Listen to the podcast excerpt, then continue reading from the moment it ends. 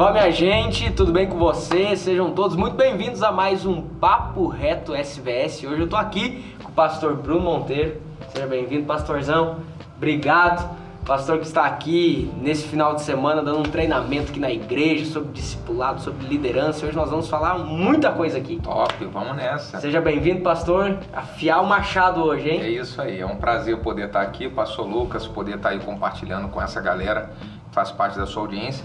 Quero já logo no início já pedir também, quero colocar esse vídeo aqui no meu canal para que a minha galera possa é, receber esse bate-papo aqui e conhecer um pouquinho do seu trabalho também. Que é isso, que honra. Será uma honra e com toda certeza estará lá no seu canal. Maravilha. Bom, obrigado. Beleza pura. Pastor, eu costumo é, iniciar o nosso bate-papo, a nossa conversa, com a seguinte pergunta. É, como que foi o processo da sua conversão?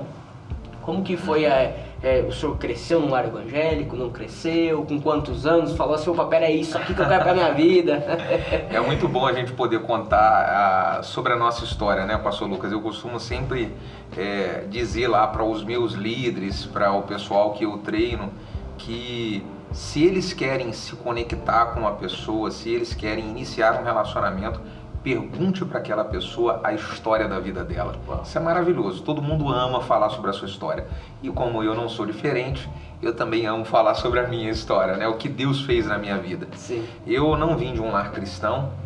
Uh, os meus pais é, eram envolvidos é, no catolicismo e ao mesmo tempo com, uh, vamos dizer assim, a macumbaria, uhum. né? E meu pai e minha mãe separaram quando eu tinha 14 anos e nessa época minha mãe ela saiu do espiritismo e ela foi buscar ajuda em várias religiões até que ela entrou em uma igreja evangélica, teve uma experiência com Jesus e ali então uhum. ela permaneceu. Mas eu é, nessa idade assim de adolescente para juventude permaneci no mundo até que um dia minha mãe me convidou. Ah, vamos. Na, na verdade, ela me convidava sempre, né? Uhum. Ah, um dia ela convidou e eu falei assim: ah, tá bom, eu vou lá. Eu tava com uma dor aqui na barriga, que eu bebia muito, eu fumava muito. Uhum. Então eu tinha uma gastrite que me dava uma dor violenta. Uhum. Ah, tá bom, tô com uma dor aqui, vou lá. Quem sabe lá, né? Aquele pessoal lá faz alguma oração, tá bom, vai embora. Libere-se. E cara, eu fui numa segunda-feira, numa reunião, um culto de segunda-feira, uma igrejinha bem pequenininha é, que é a igreja que eu me converti e me tornei pastor dela. Essa igreja cresceu, hoje eu sou pastor hum, é, ah, dessa entendi. igreja. Né? Uhum. É, então, na segunda-feira eu fui minha mãe pediu para o pastor, olha, ora aqui pelo meu filho, ele está com uma dor aqui no estômago e tal. Aí eu fui meio que incrédulo e tal, e ele botou a mão e ele orou. Imediatamente, o pastor Lucas, e imediatamente a dor desapareceu. Uau. Aquilo me chocou. Uau. Falei, rapaz, esse negócio é verdade mesmo, viu? Essa, essa oração que é feita aqui, esse negócio tem poder, Uau. né? É de verdade. É de verdade. Aí o culto foi na segunda, na quarta-feira tinha culto novamente. Aí eu falei para minha mãe, não, eu vou. Aí fui, nessa época eu tinha 18, 19 anos de idade. Na quarta-feira, quando eu fui, eu tive ali uma experiência de conversão. Sabe aquele negócio que é, muitas pessoas falam que quando é feito o apelo, ela levanta a mão sem até saber. Sim. Alguma coisa levantou a minha uhum. mão. Foi isso que aconteceu. Quando percebeu, tinha feito, né? Quando eu percebi, eu fui e entreguei minha vida para Jesus na quarta-feira. Na sexta-feira, tinha uma vigília na igreja. A igreja fazia é, mini vigília, que era de 10 à meia-noite. E eu fui nessa vigília, ó, converti na. É, fui no, na primeira vez, na segunda, na quarta-feira eu converti, na sexta-feira eu fui para uma vigília. E nessa vigília eu fui batizado no Espírito Santo, sem saber o que era. Uau. O meu terceiro dia de conversão, eu fui batizado Uau. no Espírito Santo. Uau. E aí dali em diante eu entrei de cabeça, larguei tudo que era coisa do mundo, que era a prática do mundo. As coisas na minha vida com Deus aconteceram muito rápido, graças a Deus, uhum. né?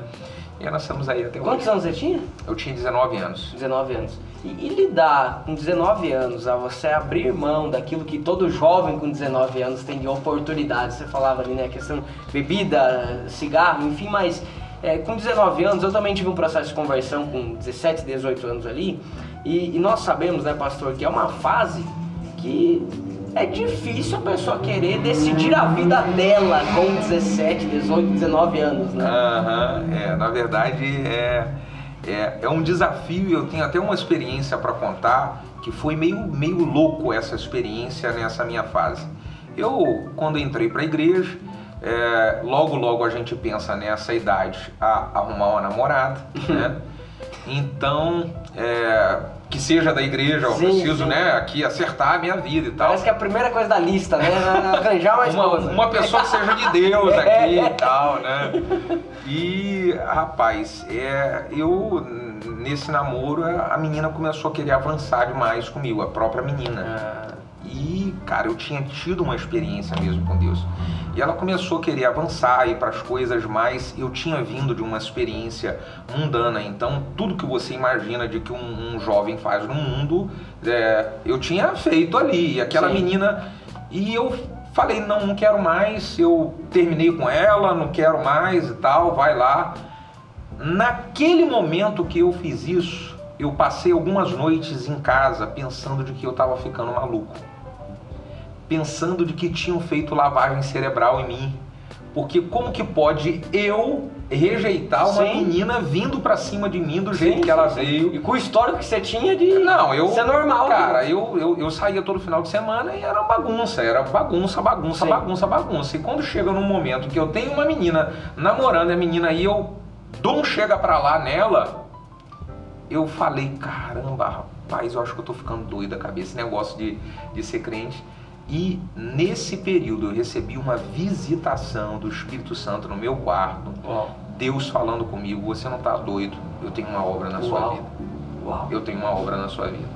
E cara, e ali foi só crescendo a minha experiência com Deus. E tá aí hoje, sou um pastor, cuido de muitas pessoas, tenho uma família abençoada. Um fato interessante, pastor Lucas, eu conto isso, minha esposa vai ver esse vídeo aqui, se alguém ver aqui, manda pra ela. um fato interessante, pastor Lucas, é que é, a minha esposa, ela é filha do meu pastor, o meu sogro, que é, é, foi o, o meu pastor na época, né? É, ele, na verdade, a minha esposa, ela era evangelista da igreja e eu fazia parte da igreja, mas nem pensava nada com ela. Eu tava namorando lá essa menina e depois apareceu outra menina para eu Hum. namorar. Só que quando foi aparecer essa outra menina, eu fui pedir um conselho para minha esposa, que não era minha esposa nem nada, ela era evangelista da igreja. Era sua amiga. vocês Minha amiga, ela era líder do Ministério de Libertação e evangelista da igreja. E aí eu fui pedir um conselho para ela. Falei, olha, eu já dei, dei, dei errado aqui, né? Aí eu fui pedir um conselho. Falei, olha, eu queria saber qual é o seu conselho. Tem uma menina assim que tá querendo me namorar e tal. Ela falou, olha, uma pomba gira, foge que é laço. Sai lata, que isso lata. daí é um laço, é uma pomba gira. A promessa tá ali. A promessa tá ali Aí eu frente. falei, tá bom. Aí logo depois eu entendi por que que ela mandou eu chutar que era um laço, entendeu? Aí, Claro. e eu casei logo com a filha do pastor, né? Aleluia, né? Que legal, que história E bacana. é, é um barato. Ela disse que isso não aconteceu, não, mas eu lembro, ela, ela pode do negócio. Só, só quem eu- foi liberto, só quem, só quem teve a experiência do livramento lembra, É né? verdade. Não, eu sei, eu sei do que aconteceu ali, Sim, né? que legal. Então, Vocês estão juntos quanto tempo? é, nós estamos com 22 anos de casado. Olha aí. 22 anos de casado, Uma história, quatro hein? filhos, é, é uma, uma caminhada e eu sou. Eu vi um irmão falar aqui nessa reunião hoje, para quem não sabe, nós estamos dando um treinamento aqui para a igreja Batista Getsemane em Chapecó. Sim. Inclusive, como é que foi esse treinamento aí, Pastor, foi espetacular, foi um divisor de águas. Inclusive, agora, quando nós chegamos aqui pra gravar, eu falei, pastor, minha cabeça tá milhão, milhão, milhão, milhão, milhão, milhão, milhão, muita ideia, muita coisa, atitude que precisamos tomar. Obrigado mais uma vez, o Top. senhor é uma autoridade nesse assunto, nós vamos entrar daqui a pouco nesse tema, mas cremos que a partir de hoje, nós enquanto igreja, iniciamos um novo ciclo. É Um verdade. novo ciclo debaixo daquela, de uma palavra de Deus para nós. Eu acredito nisso. Inclusive, é, esse irmão que estava aqui, né? é, o que eu iria falar é que ele estava contando a experiência dele, tal, quando ele chegou aqui em Chapecó e hoje ele é um pastor aí na equipe de vocês. E ele estava falando, olha, tudo aquilo que eu experimento, que eu vivo hoje, eu sei que não é mérito meu, é a graça de Deus e depois a minha esposa. É por causa dela. E a mesma coisa eu falo da minha. Hoje o que eu vivo, eu experimento no, meu, no, no ministério, na minha vida como pastor, como treinador de líderes, cara, a minha esposa ela tem uma participação gigantesca nisso. Eu hoje consigo fazer o que faço, sou o que sou por causa da intercessão, da amizade, do companheirismo, a minha esposa é nota mil, só ela mesmo para poder me aguentar e me suportar, viu? Até, até, uma vez eu escutei uma frase que dizia assim, né? Que a, a Bíblia ela fala que o homem ele é o cabeça, né? E, e, a frase dizia: se o homem é o cabeça, a mulher é o pescoço. A mulher é o que sustenta, né? É isso. Inclusive um, grande pastor aí renomado do Brasil, uma vez eu escutei ele falar que o primeiro ministério da esposa dele era não atrapalhar o, o, o, dele, mas no sentido de os dois se ajudarem mesmo, sim, ter essa competição, sim. essa vaidade, entender entender a importância no outro, isso é, é, é, primordial, né, pastor? Ainda mais o senhor que viaja toda hora, tá Puxa, tá fora. Cara, e eu vou falar uma coisa que é ouro, eu falo isso daí direto. Cada vez que eu falo isso, a minha esposa fica mais empolgada com isso. Vai aqui uma dica para as irmãs. pastor Lucas, isso é maravilhoso, isso é um ouro, é, é um presente do céu que Deus. Sim. Cara, minha esposa não apurrinha a minha paciência. Olha uma benção isso aí. Cara, é uma benção, é ouro. Porque eu vejo, às vezes, alguns líderes, ah, minha esposa fica em cima de mim, sim, me cobrando, sim. você é tudo igreja, e você faz isso. Cara, você imagina se eu tivesse uma uma esposa assim, com o ministério hoje, com tantos desafios que eu tenho, viajado a treinamento, cuidar da igreja local, cuidar de pessoas. Cara, minha esposa me abençoa, ela, é, sabe, me envia, ela intercede por mim. Ontem mesmo, antes de eu iniciar aqui o treinamento, falei, minha filha, puxa vida, um desafio, treinamento aqui pro pessoal, uma galera muito top e tal. Meu filho, pode ficar tranquilo que meia-noite eu já vou reunir uma galera aqui e a gente vai entrar em intercessão. Olha só, poxa isso é maravilhoso. Então ela me apoia, ela intercede por mim, ela não apurrinha a minha paciência. Minha linda, se estiver assistindo isso, como eu amo isso em você, aleluia. Com toda certeza vai chegar até ela. Depois de tantas palavras, você, você é um mensageiro dessa, dessa palavra no, no coração. Como que é o nome da sua esposa? Valéria, Valéria. Valéria, faz essa mensagem chegar lá na Valéria. Mas pastor, é, nós conversávamos até ontem, hoje pela manhã, é, de forma offline, e o senhor é, é uma referência é, no Brasil e no mundo no assunto discipulado, né? no discipulado. Até eu chego, eu, eu cheguei ao, ao a conhecê-lo de forma online por ver os vídeos no YouTube, é, de formar um discipulado, de como montar ali o discipulado. E hoje várias pessoas nós escutamos falar nesse sentido. Uhum. É, mas eu quero dar um passo atrás nessa introdução que eu faço. E como, como que foi o senhor entender é que, ok, eu me converti, eu tive as experiências com Deus, ok, mas quando Deus ele começa a te levar, eu queria que o senhor falasse um pouco sobre o período que Deus começa a te levar para essa linha de ensino, para essa linha de estudar, Legal. sabe? Porque eu, eu, eu, converso com várias pessoas e, e hoje tem se tornado um pouco mais normal ver pessoas estudando, principalmente essa nova geração. Mas também entendo que é difícil a pessoa parar, ficar estudando, porque às vezes o estudar não tem holofote. Sim, sim. Não, não dá audiência. Como que foi pro senhor lá atrás? Uhum. Falou, papai, Deus está me levando para essa linha aqui. Como, como que você lidou com isso? É muito legal. Bom, primeiro eu vou só acrescentar aqui uma coisa. É, eu amo trabalhar, e é isso que eu tenho feito esses anos, com célula, discipulado Sim. e treinamento de liderança. São três áreas em que eu acredito que faz parte do propósito de Deus para minha vida, é algo que eu amo fazer, é algo que nós estamos fazendo aqui nesses Sim. dias, né? Sim. Isso começou da seguinte forma, pastor Lucas. Como pastor de uma igreja local, eu, é, em um certo momento, estava buscando é, conhecer mais sobre o trabalho de célula e discipulado. Uhum. Transicionar nossa igreja, ela era uma igreja no modelo convencional de programas, programas não tinha célula, não tinha discipulado, era só programas. E eu senti um direcionamento de Deus para fazer esse ajuste, para fazer essa transição. Busquei conhecer muita coisa, ler, ir para conferências, aprendi muita coisa, mas eu também comecei a, a sentir de que não era prático os treinamentos que eu recebia. Uhum. Era muito conteúdo, o pessoal conhecia muito, mas não sabia falar para você. Não era acessível. Cara, é papum, faz isso aqui. Sim. E eu comecei a estudar e pegar aquilo que era muito complexo e fazer papum. Papum, então, é, eu apliquei isso com a minha equipe de líderes, porque hoje tudo que eu faço fora São coisas que eu aplico na minha igreja local. Não existe nada que eu ensine para alguém fora que eu não fiz na minha igreja antes. Uhum. Então eu comecei a pegar aquilo que era complexo, papum e pum. Você aplicava. pegou feijão com arroz, mastigou e tava dando a papinha. E, e, e, e, aplicava. E nessa que eu comecei a aplicar, eu comecei a ter um pouquinho de crescimento. Alguns pastores começaram a vir. Puxa vida, me diz como é que você faz. Ah, ia comigo na conferência. Cara, mas é muita coisa. falei, não, é. Papum. Aí eu dava prático pro cara. Uhum. Aí o cara, de um pastor, começou a ir dois, começou a ir três, começou a ir quatro. Ah, e nessa que começou a ir mais pastores, eu falei assim, eu vou gravar um vídeo. Vou gravar um vídeo para mostrar como é que eu fiz a minha transição, essa maneira prática, né? Papum. Gravei um vídeo que hoje eu tenho até vergonha. Se eu, não, não vai lá no YouTube para olhar, não, porque ele tá antigo, velho. Eu tô gordo, bochechudo, a qualidade é louca desse vídeo, cara. É louca. Mas eu acho que tá no ar ainda, mas não vai ver, não, não vai ver, não. Como transicionar a sua igreja? É, era o título do vídeo. Cara, aquele vídeo bombou. Por quê? Muitas, muitos pastores, muitas igrejas que estavam no processo de transição viram de uma maneira prática, uhum. é bem fácil de compreender a maneira um como dilema eu... que eles te carregavam. É, os caras iam para conferência, lia livro e tal, e era muita coisa, mas ele não sabia aplicar na prática. Sim. E eu consegui colocar isso nesse vídeo.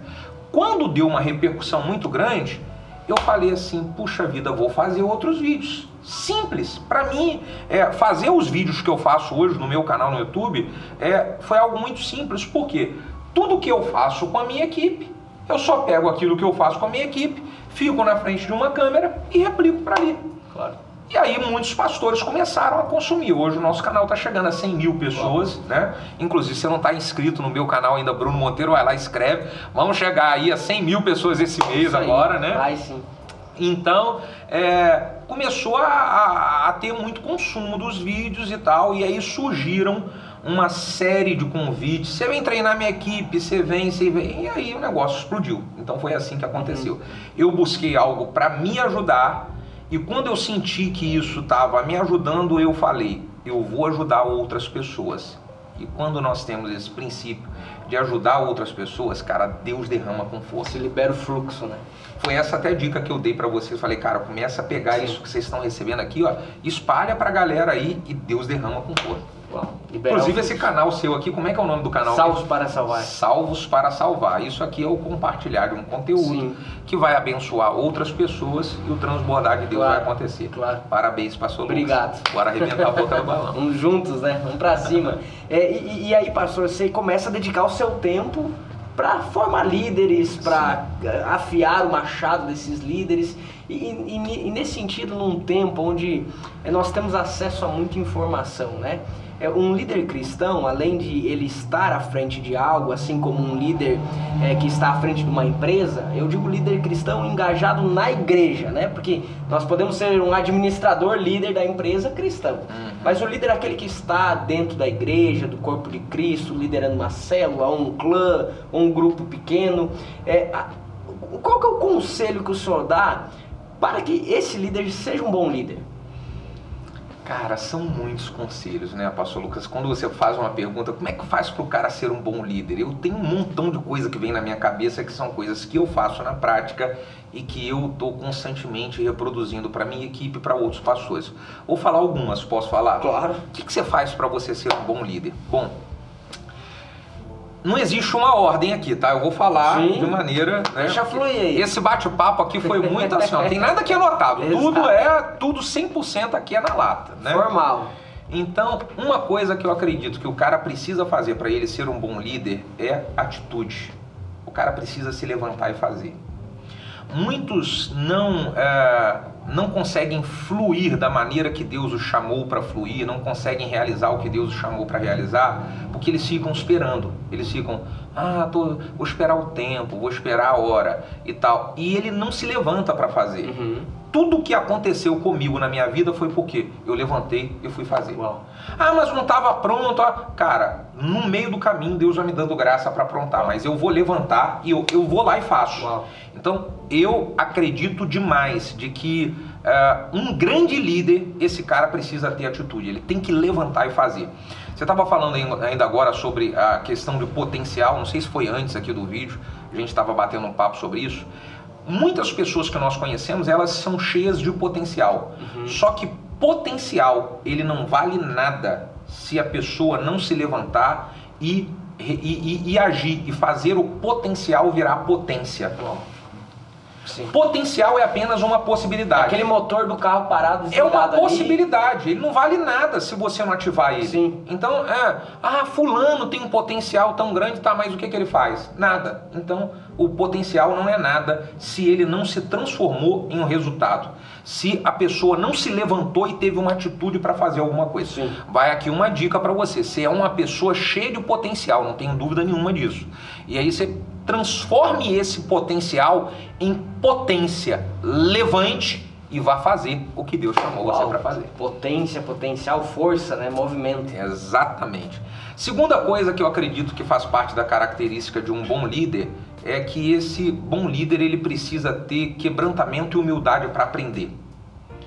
Cara, eu sou um eterno aprendiz eu aprendo a cada momento. Por exemplo, aqui nós sentamos aqui, eu tô aqui ó, com um rapaz seu aqui da filmagem, estou aprendendo, a minha conversa contigo eu estou aprendendo, eu sento com o irmão ali, às vezes que ele é um líder de uma célula, e eu pergunto o que, que você está fazendo na sua célula, eu estou aprendendo.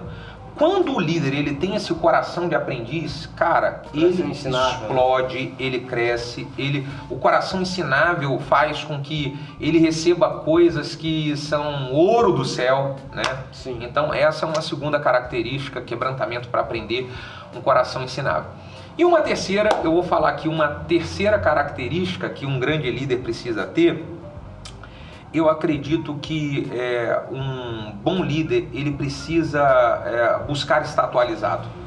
Ele tem que se atualizar. Sim. Se o cara não busca atualização, ele vai ficar para trás. Ainda mais que as coisas hoje elas acontecem muito Sim. rápido, mudam muito rápido. Sim. Então o líder precisa estar com a antena ligada. O líder cristão ele precisa estar vendo a nuvem de Deus para onde ela está se movimentando, oh. porque a nuvem de Deus ela também é. ela está em movimento Sim. e o cara precisa entender isso, olhar e falar o que, que eu tenho que atualizar, Deus. Sim.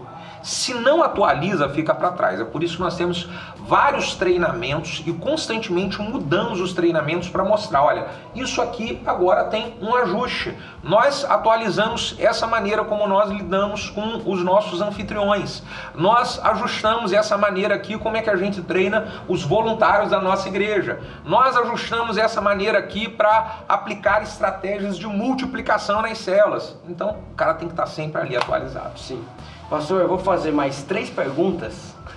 Manda bala que hoje eu tô com o motorzinho ligado. Porque é o seguinte, eu tô aqui aprendendo, entende? Então, à medida que você vai falando, eu vou. Opa, pera eu tenho que afiar oh, meu machado aqui Deus, também. Aleluia. É, e é, é aquele sentido de o foco estar sensível, né? Um coração ensinável, você ser um líder disposto a aprender, é você estar em todo lugar sensível a querer ver naquele ambiente uma oportunidade de ensino.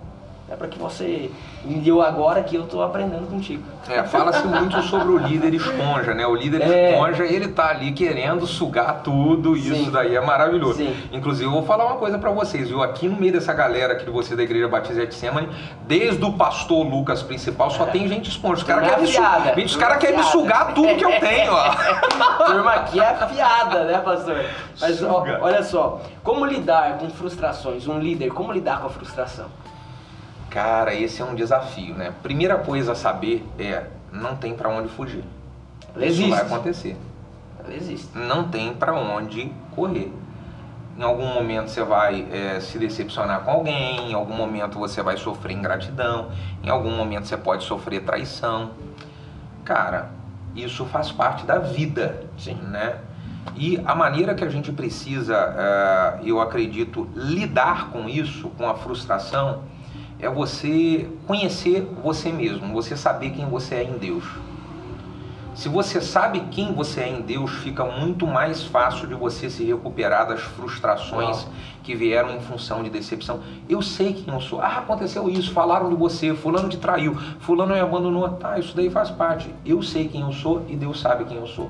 Então isso já me ajuda muito a me levantar e me recuperar de um momento difícil Uhum. onde houve frustração. Ter clara a sua identidade, né? Cara, tem que reforçar. Como isso influencia, O né? cara tem que saber quem ele é. Se ele não sabe quem ele é, qualquer coisa abate, entristece, faz ele entrar em depressão, Faz perder ele, tempo, faz ele se sentir perseguido, faz ele. E aí é terrível demais. Então o cara tem que saber quem ele é em Deus. Uau.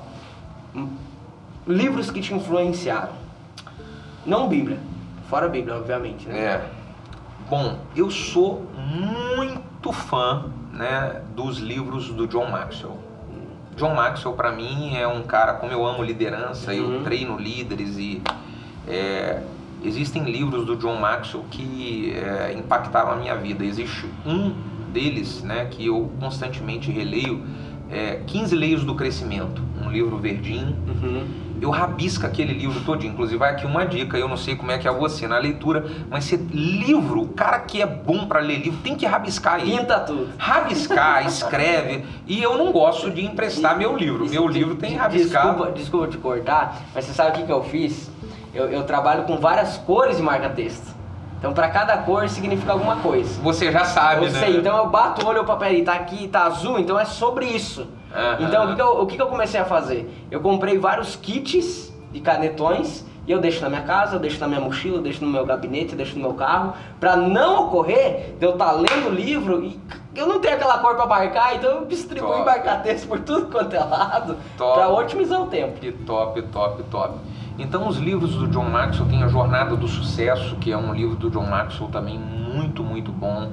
Tem é, um- o livro de ouro da liderança do John Maxwell, que eu gosto demais. Agora, tem um livrozinho que eu li há uns dois ou três anos atrás, que é um livro secular, mas tem princípios muito importantes.